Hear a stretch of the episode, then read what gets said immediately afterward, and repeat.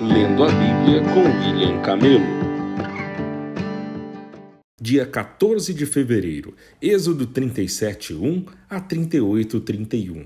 Em seguida, Bezaliel fez uma arca de madeira de acácia com 1,15m de comprimento, 67 e meio centímetro de largura e 67 e meio centímetro de altura. Revestiu-a com ouro puro por dentro e por fora e fez uma moldura de ouro ao seu redor. Mandou fundir quatro argolas de ouro e prendeu-as aos quatro pés da arca, duas argolas de cada lado. Fez vara de madeira de acácia e revestiu-as com ouro passou-as por dentro das argolas do lado da arca para transportá-las. Fez ainda a tampa da arca o lugar de expiação de ouro puro, media um metro e quinze centímetros de comprimento e sessenta e sete e meio centímetros de largura. Fez dois querubins de ouro batido e colocou um em cada extremidade da tampa. Modelou o querubim em cada extremidade da tampa, de modo a formar uma só peça de ouro com a tampa. Os querubins ficavam de frente um para o outro, com o rosto voltado para a tampa da arca. Estendiam suas asas sobre a tampa para cobri-la. Bezaliel fez a mesa da madeira de acácia com 90 centímetros de comprimento e 45 centímetros de largura e 67,5 centímetros de altura. Revestiu-a com ouro puro e colocou uma moldura de ouro ao seu redor. Enfeitou-a com uma borda de 8 centímetros de largura e com uma moldura de ouro ao redor das bordas. Fez quatro argolas de ouro para a mesa e prendeu-as aos quatro cantos junto aos quatro pés prendeu as argolas junto da borda para sustentar as varas usadas para transportar a mesa. Fez essas varas de madeira de acácia e revestiu-as com ouro. Fez ainda recipientes especiais de ouro puro para a mesa, tigelas, colheres, vasilhas e jarras para as ofertas derramadas. Bezaliel fez um candelabro de ouro puro batido Todo o candelabro e seus enfeites formavam uma só peça. A base, a haste central, as lâmpadas, os botões e as flores. Da haste central saía seis ramos, três de cada lado. Cada um dos seis ramos tinha três lâmpadas em forma de flor de amendoeira, com botões e flores. A haste central do candelabro tinha quatro lâmpadas em forma de flor de amendoeira, cada um com botões e flores. Havia um botão de amendoeira debaixo de cada par dos seis ramos que saíam da haste central, os botões de amendoeira e os ramos formavam uma só peça com a haste central e eram feitos de ouro puro batido. Fez também sete lâmpadas para o candelabro, cortadores de pavio e apagadores, todos de ouro puro. Foram necessários trinta e cinco quilos de ouro puro para o candelabro e seus acessórios. Depois, Bezaliel usou madeira de acácia para construir o altar de incenso. Ele o fez quadrado com 45 centímetros de lado e 90 centímetros de altura, com pontas em forma de chifre nos cantos entalhados da mesma peça de madeira que o altar revestiu o topo, os lados e as pontas do altar com ouro puro e fez uma moldura de ouro ao seu redor. Fez duas argolas de ouro e prendeu-as nos lados opostos do altar, debaixo da moldura de ouro para sustentar as varas usadas para transportá-lo. Fez as varas de madeira de acácia e revestiu-as com ouro. Em seguida, preparou o óleo sagrado da unção e o incenso perfumado usando as técnicas de um perfumista. Usando madeira de acácia, Bezaliel construiu um altar quadrado para o holocausto, com 2 metros e 25 centímetros de largura e comprimento e 1,35 metro e 35 de altura. Fez uma ponta em forma de chifre para cada um dos quatro cantos, de modo que as pontas e o altar formavam uma só peça revestiu o altar com bronze, depois fez os utensílios do altar, baldes para recolher as cinzas, pás, bacias, garfos para a carne e braseiros, todos de bronze. Fez também uma grelha de bronze e a colocou à meia altura do altar debaixo da borda. Fez quatro argolas de bronze e prendeu-as aos cantos da grelha de bronze para sustentar as varas usadas para carregar o altar. Fez as varas de madeira de acácia e as revestiu com bronze por dentro da argola dos dois lados do altar. Passou as varas usadas para transportá-lo. O altar era oco e feito de tábuas.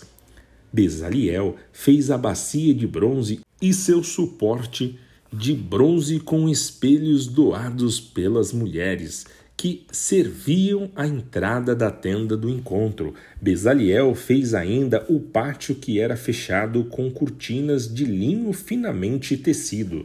As cortinas do lado sul tinham 45 metros de comprimento e eram penduradas em 20 colunas apoiadas firmemente em 20 bases de bronze. Pendurou as cortinas com ganchos e argolas de prata. Colocou do lado norte cortinas idênticas a essas, com 45 metros de comprimento, penduradas em 20 colunas apoiadas firmemente em bases de bronze. Pendurou as cortinas com ganchos e argolas de prata. As cortinas do lado oeste do pátio tinham 22 metros e meio de comprimento e eram penduradas com ganchos e argolas de prata em 10 colunas apoiadas em 10 bases. O lado leste do pátio também tinha 22 metros e meio de comprimento. A entrada do pátio ficava do lado leste, situada entre duas cortinas. A cortina do lado sul tinha 6 metros e 75 centímetros de comprimento e eram penduradas em três colunas apoiadas em três bases. A cortina do lado norte também tinha 6 metros e 75 centímetros de comprimento e era pendurada em três colunas apoiadas em três bases. Todas as cortinas ao redor do pátio eram de linho finamente tecido. Cada uma das colunas tinha uma base de bronze e todos os ganchos e argolas eram de prata. Os capitéis das colunas do pátio eram revestidos de prata e as argolas usadas para pendurar as cortinas eram de prata. Para a entrada do pátio confeccionou uma cortina de linho finamente tecido e as enfeitou com lindos bordados de fios de tecido azul, roxo e vermelho. A cortina tinha 9 metros de comprimento e 2 metros e 25 centímetros de altura como as cortinas das divisórias do pátio. Era pendurada em quatro colunas, cada uma apoiada firmemente em sua própria base de bronze. Os capitéis das colunas eram revestidos de prata e os ganchos e argolas também eram de prata. Todas as estacas usadas para sustentar o tabernáculo e o pátio eram de bronze. Esta é uma relação dos materiais usados na construção do tabernáculo, o santuário da aliança.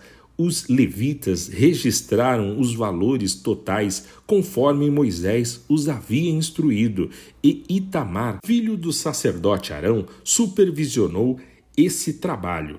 Bezaliel, filho de Uri e neto de Ur, da tribo de Judá, fez tudo exatamente conforme o Senhor havia ordenado a Moisés. Recebeu a ajuda de Aoliabe, filho de Aizamaque, da tribo de Dan, artesão perito em gravar, projetar e bordar em linho fino com fios de tecido azul, roxo e vermelho. O povo contribuiu com ofertas especiais de ouro que, que totalizaram em 1024 quilos, calculados de acordo com o ciclo do santuário. Esse ouro foi usado em toda a construção do santuário. A comunidade toda de Israel contribuiu com 3.520 quilos de prata, calculados de acordo com o ciclo do santuário. Essa prata veio do imposto recolhido de cada homem registrado no censo. O imposto era de uma beca, isto é, meio ciclo, conforme o ciclo do santuário. O imposto foi arrecadado de 603.550 homens de 20 anos para cima, para fazer as 100 bases para as armações das paredes do santuário e das colunas que sustentavam a cortina interna foram necessários 3.500 quilos de prata, cerca de 35 quilos para cada base. Os 20 quilos de prata restantes foram usados para fazer os ganchos e argolas e para revestir os capitéis das colunas. O povo também contribuiu com uma oferta especial de 2.480 quilos de bronze, usados para fundir as bases das colunas à entrada da tenda do encontro e para o altar de bronze com sua grelha de bronze e todos os utensílios do altar. O bronze também foi usado para fazer as bacias das colunas nas quais era pendurada a cortina da entrada do pátio e para todas as estacas ao redor do tabernáculo e o pátio. Mateus 28, 1 a 20. Depois do sábado, no primeiro dia da semana, bem cedo, Maria Madalena e a outra Maria foram visitar o túmulo. De repente houve um grande terremoto, pois um anjo do Senhor desceu do céu, rolou a pedra da entrada e sentou-se sobre ela. Seu rosto brilhava como um relâmpago e suas roupas eram brancas como a neve. Quando os guardas viram o anjo, tremeram de medo e caíram desmaiados como mortos. Então o anjo falou com as mulheres: Não tenham medo, disse ele. Sei que vocês procuram Jesus que foi crucificado. Ele não está aqui ressuscitou, como tinha dito que aconteceria. Venham, vejam onde seu corpo estava. Agora vão depressa e contem aos discípulos que ele ressuscitou e que vai adiante de vocês para Galiléia. Lá vocês o verão. Lembrem-se do que eu lhes disse. As mulheres saíram apressadas do túmulo e assustadas, mas cheias de alegria, correram para transmitir aos discípulos a mensagem do anjo. No caminho, Jesus as encontrou e as cumprimentou. Elas correram para ele, abraçaram seus pés e o adoraram. Então Jesus lhe disse: Não tenham medo, vão e digam a meus irmãos que se dirijam a Galiléia, lá eles me verão. Enquanto as mulheres estavam a caminho, alguns dos guardas entraram na cidade e contaram aos principais sacerdotes o que havia acontecido. Eles convocaram uma reunião com os líderes do povo e decidiram subornar os guardas com uma grande soma de dinheiro. Instruíram os soldados: vocês devem dizer o seguinte: os discípulos de Jesus vieram durante a noite enquanto dormíamos e roubaram o corpo. Se o governador ficar sabendo disso, nós os defenderemos para que não se compliquem. Os guardas aceitaram o suborno e falaram conforme tinham sido instruídos. Essa versão se espalhou entre os judeus, que continuam a contá-la até hoje. Então, os onze discípulos partiram para a Galiléia e foram ao monte que Jesus havia indicado. Quando o viram, o adoraram, alguns deles, porém, duvidaram. Jesus se aproximou deles e disse: Toda a autoridade no céu e na terra me foi dada. Portanto, Vão e façam discípulos de todas as nações, batizando-as em nome do Pai, do Filho e do Espírito Santo. Ensinem esses novos discípulos a obedecerem a todas as ordens que eu lhes dei, e lembrem-se disto Estou sempre com vocês até o fim dos tempos. Salmos 34, 11 a 22. Venham, meus filhos, e ouçam-me, eu os ensinarei a temer o Senhor. Quem deseja ter uma vida longa e próspera? Refreie a língua de falar maldades e os lábios de dizerem mentiras. Afaste-se do mal e faça o bem. Busque a paz e esforce-se para mantê-la. Os olhos do Senhor estão sobre os justos e seus ouvidos abertos para seus clamores. O Senhor, porém, volta o rosto contra os que praticam o mal, apagará da terra qualquer lembrança deles. O Senhor ouve os justos quando clamam por socorro, ele os livra de todas as angústias. O Senhor está perto dos que têm o coração quebrantado e resgata-os de espírito oprimido. O justo enfrenta muitas dificuldades, mas o Senhor o livra de todas elas, pois o Senhor protege os ossos do justo, nenhum sequer será quebrado. A calamidade certamente destruirá os perversos, e os que odeiam o justo serão castigados. O Senhor, porém, resgatará os que o servem. Ninguém que nele se refugia será condenado.